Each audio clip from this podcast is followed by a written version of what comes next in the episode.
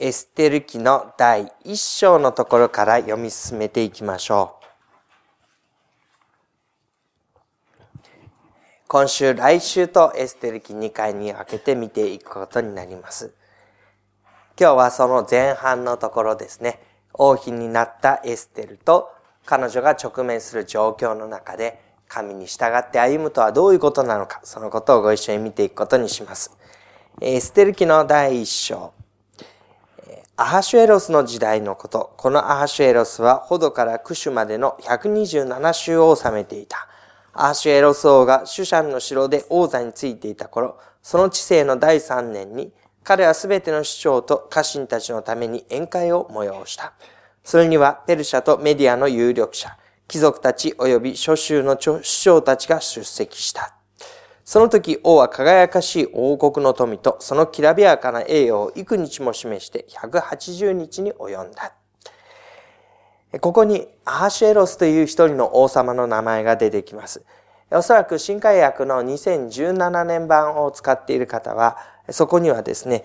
クセルセク、クセルクセスという名前が出てきているのではないかと思います。同じ人物のことです。アーシュエロスというのは聖書の中の世界で呼ばれている名前で、世界史の中ではクセル、クセスという名前になっています。ので、だんだんだんだんと聖書は、日本史、世界史で使う、人名、地名に合わせていこうというふうに考えていますので、だんだんとそちらが採用されることになっていって変わっていくことになります。で、このクセルクセスという人物はですね、メディアの大きな権力を持っている人物であって、それを世界に誇っていくということになります。そのきらびやかな王国の権威、栄誉というものは、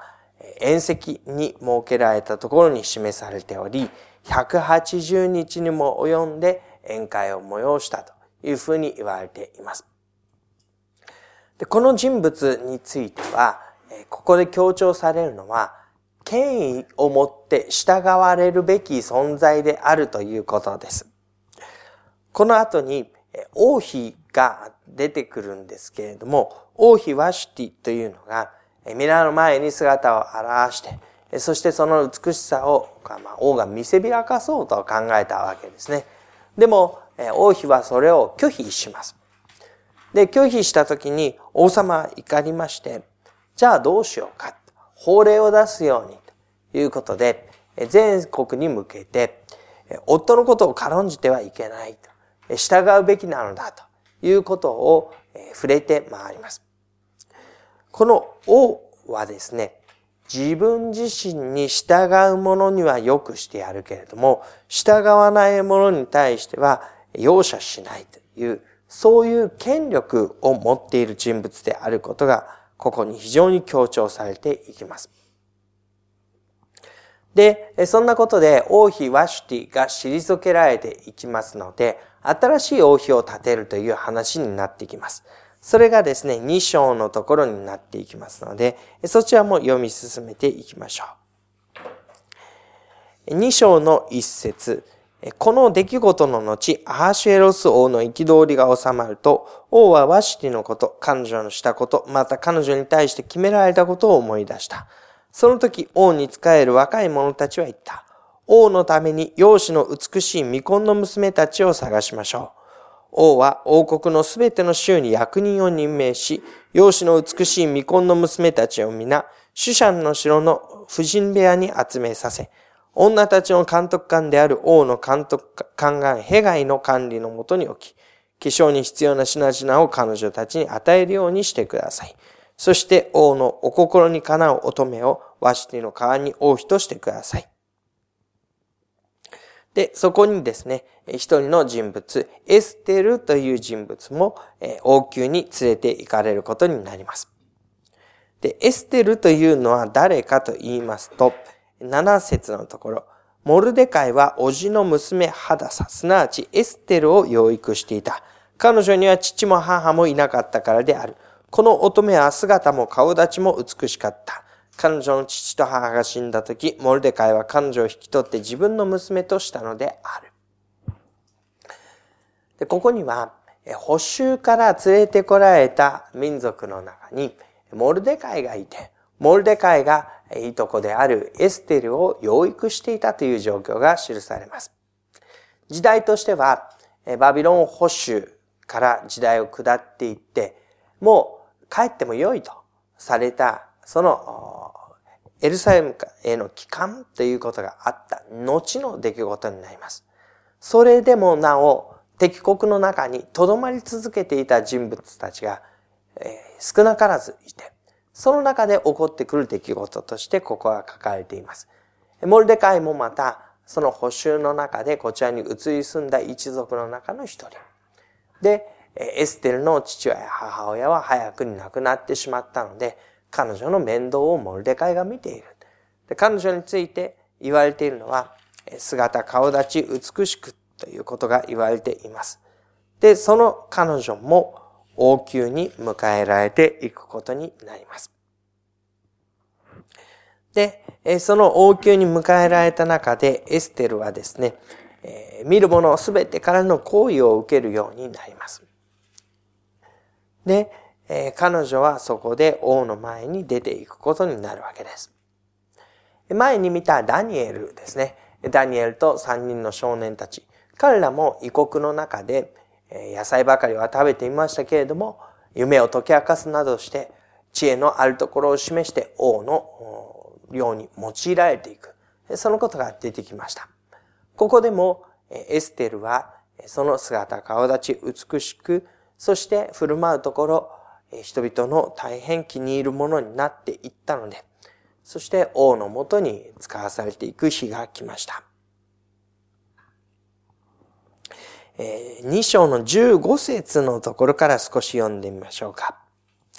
さて、モルデカイが引き取って自分の娘とした彼の叔父アビハエルの娘エステルが王のところに入っていく順番が来たとき、彼女は女たちの監督官である王の宦官ヘガイの進めたものの他は何一つ求めなかった。こうしてエステルは彼女を見るすべてのものから好意を受けていた。女性たちは王妃として迎えられる可能性がある王の前に出るという時ですから、そこで気に入れ、気に入られれば王妃になることができるし、気に入られなければ、もう二度と王の前に姿を現すことはないという、その運命の時を迎えるにあたって、できるだけ自分の身を飾ろうと、そして王の気に入ってもらえるものになろうと、そういうことに気を配って振る舞っていたわけです。しかし、エステルは、王の考え、ヘガイが進めた最低限のもの。これだけは王のものとに行くときにきちんと身につけていくようにというふうに言われたものの他は何一つ求めなかったというんです。そして彼女は自分の、え、ありのままの姿の中で、え、王の前に出ていくことになります。結果として17節王は他のどの女たちよりもエステルを愛した。このため彼女はどの娘たちよりも王の行為と恵みを受けた。こうして王はついに王冠を彼女の頭に置き、ワシティの代わりに彼女を王妃とした。それから王はすべての市長と家臣たちの大宴会、すなわちエステルの宴会を催し、諸州には休日を与えて王の勢力にふさわしい贈り物を配った。王は新しい王妃を迎えました。エステルがそのところに迎えられていくことになりました。そして彼女のために大宴会が催され、このことは一大事として諸州に触れ回られていきました。王の権威のもとに、エステルは王妃となり、そしてその歩み、王に仕えて歩む。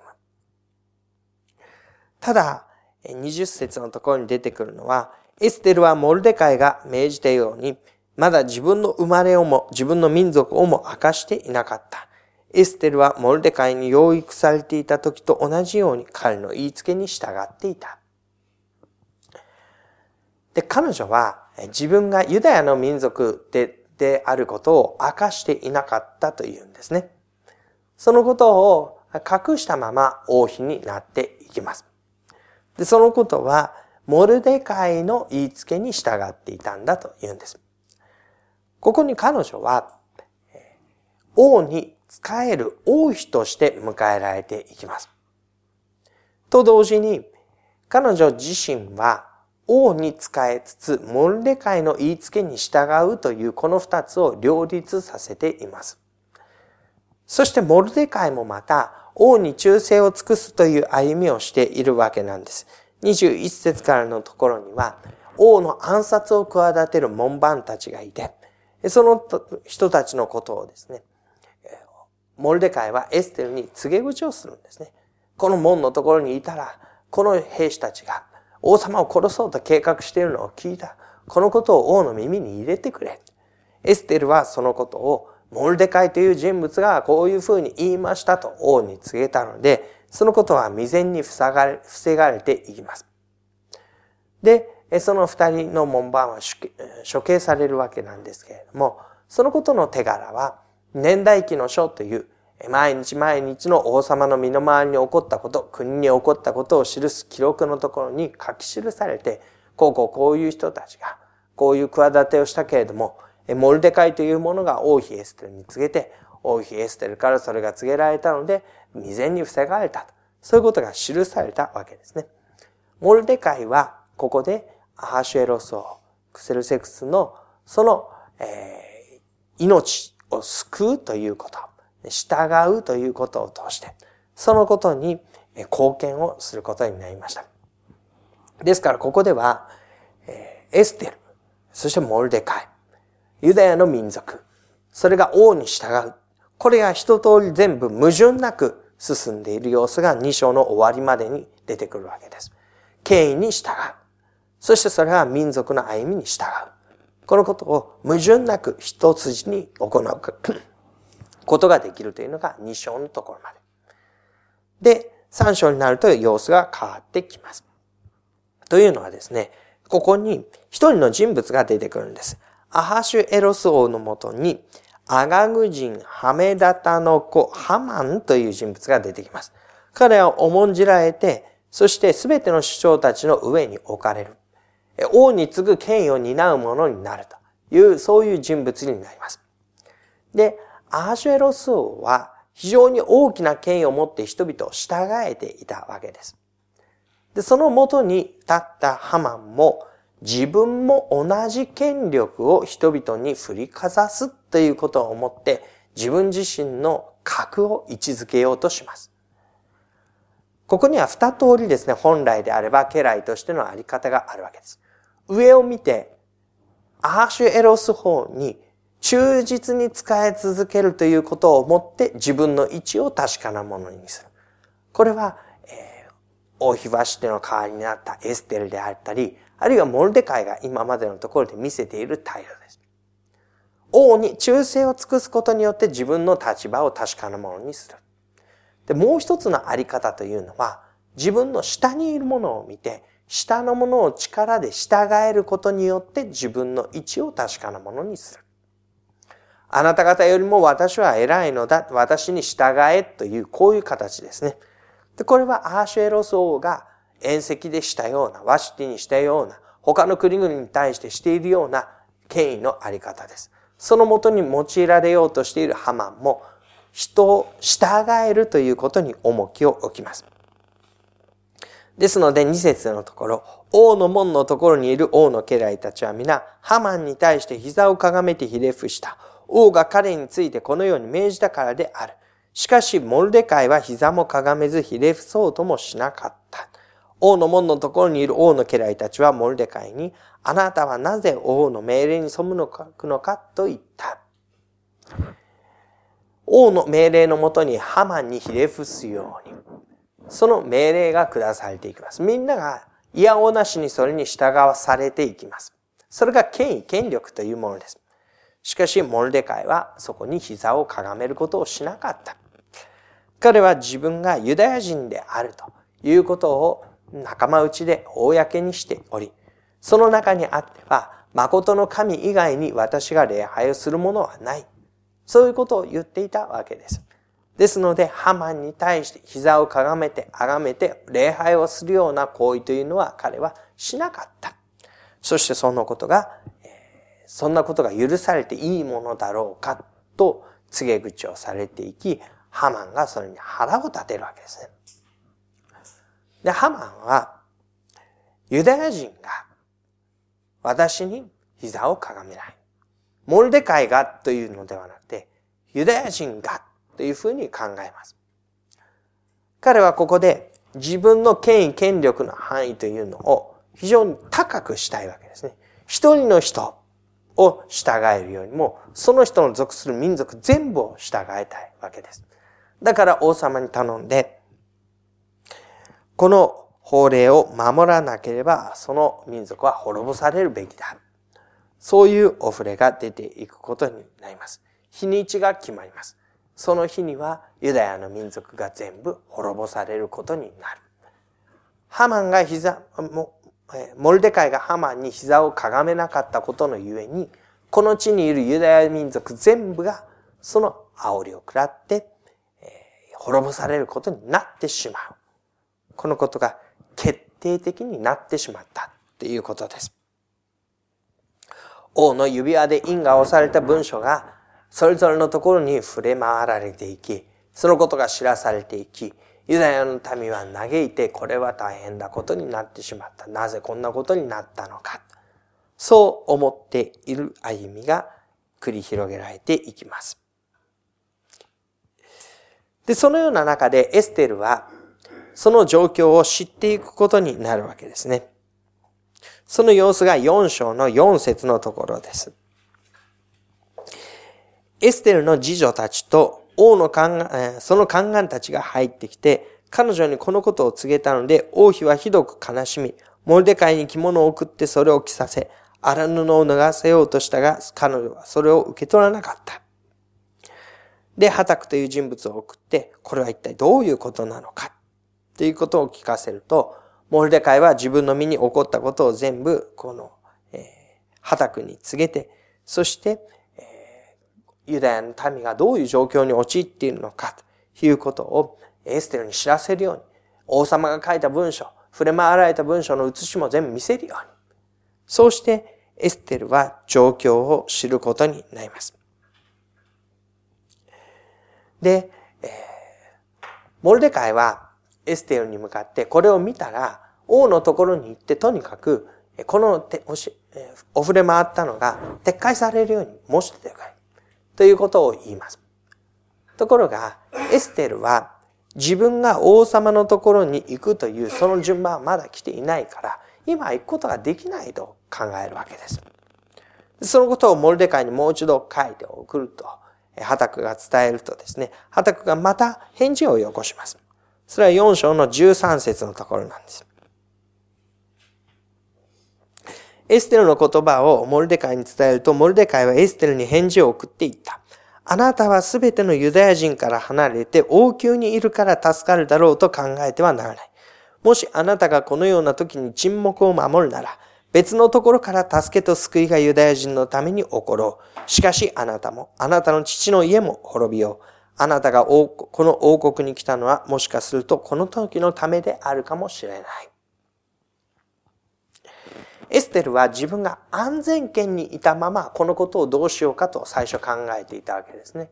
王様のところに願い出るけれども、願い出ることが許されている時に願い出ようというふうに考えていました。でも、モルデカイは安全圏から足を踏み出して大胆に王の前に行ってほしいというふうに言うわけです。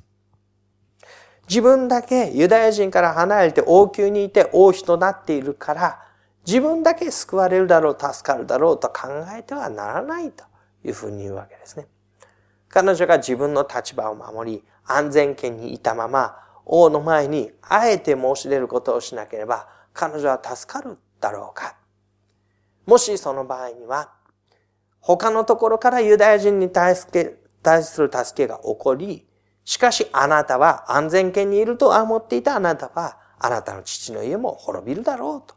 いうふうにモルデカイは言います。そして、あなたがこの国に来たのはこの時のためであるかもしれない。よく考えてごらんなさい。そして、あなたが祈って、そして成していく宮沢を私たちは支えるから、というふうになるわけですね。16節エステルは返事をします。行って、シュシャンにいるユダヤ人を皆集め、私のために断食をしてください。三日三晩食べたり飲んだりしないように、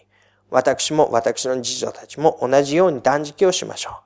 たとえ法令に背いても私は王のところへ参ります。私は死ななければならないのでしたら死にます。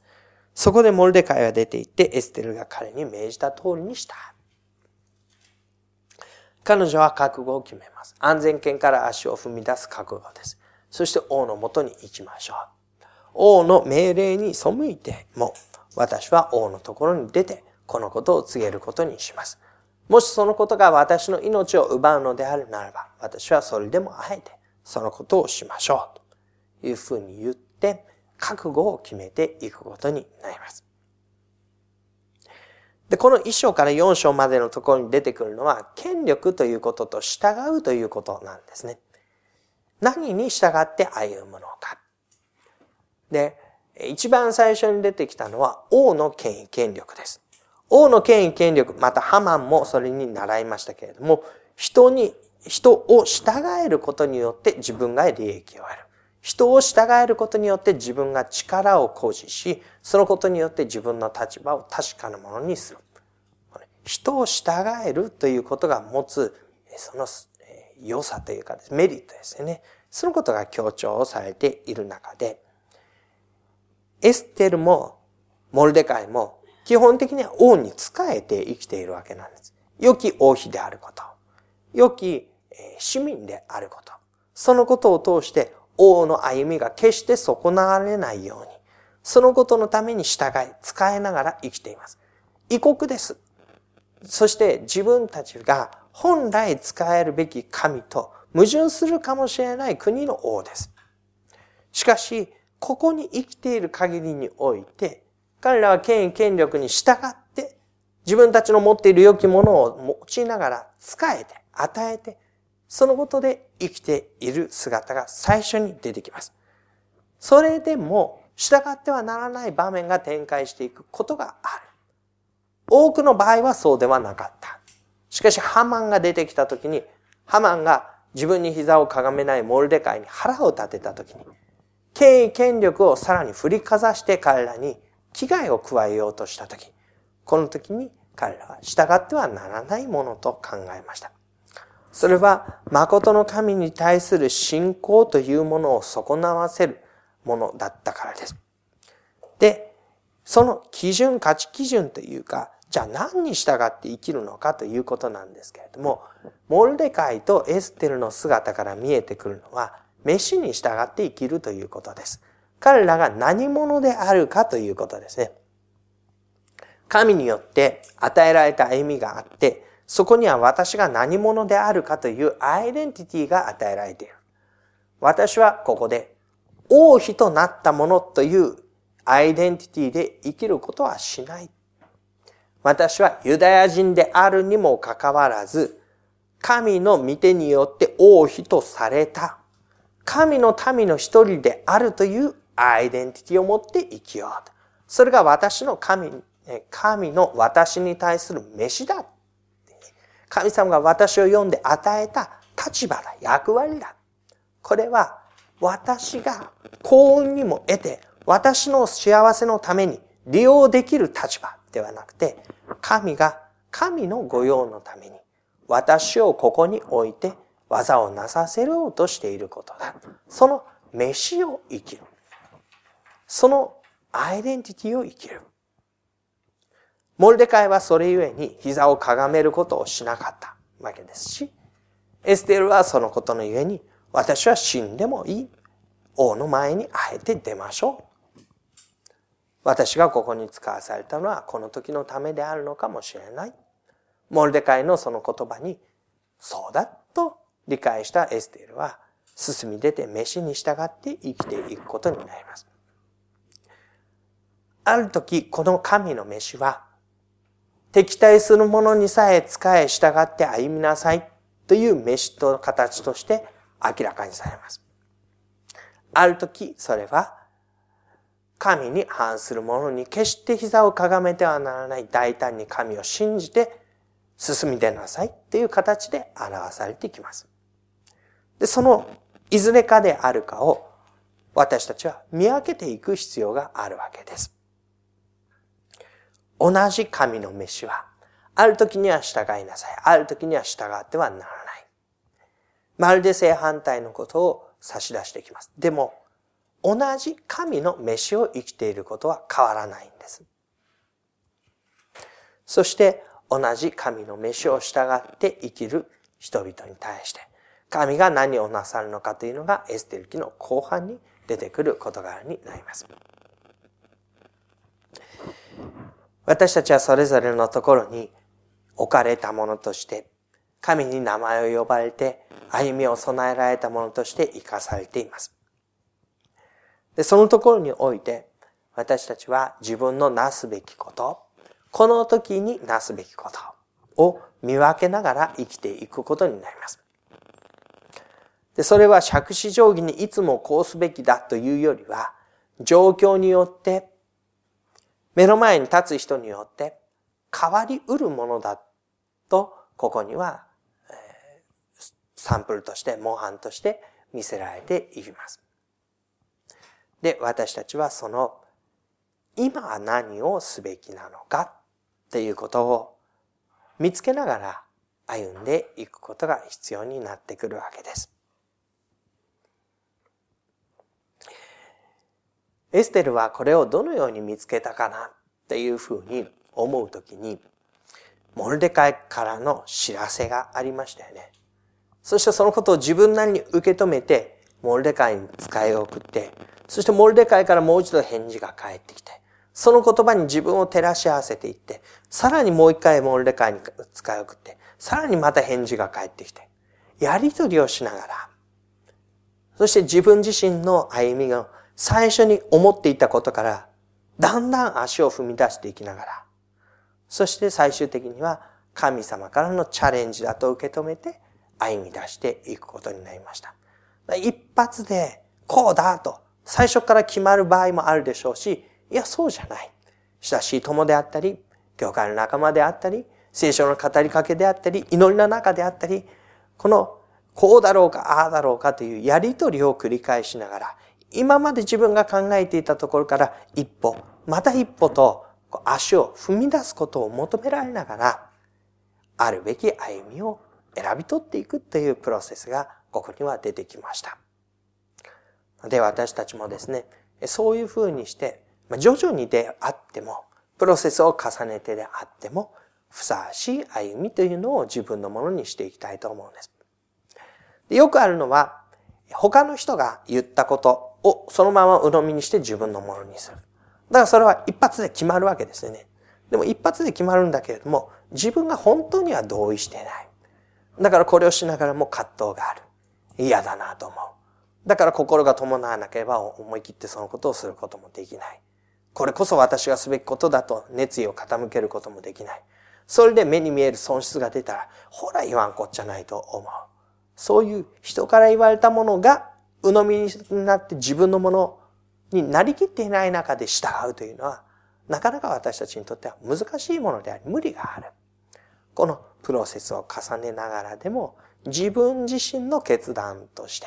自分の歩みを見出していく、この辺にですね、私たちの歩みの大きな秘訣がありそうです。いずれにしても、神に従って歩む歩みが何にも問題がないということであれば一番ない、いいんですけれども、残念ながらそういうことではなくて、時に非常に難しい選択を迫られる。その時に私たちは、本当に神様に聞きながら、自分自身のふさわしい歩みというのを見つけさせていただいて、その上で従って歩むものとなってまいりましょう。しばらく黙祷いたしましょう。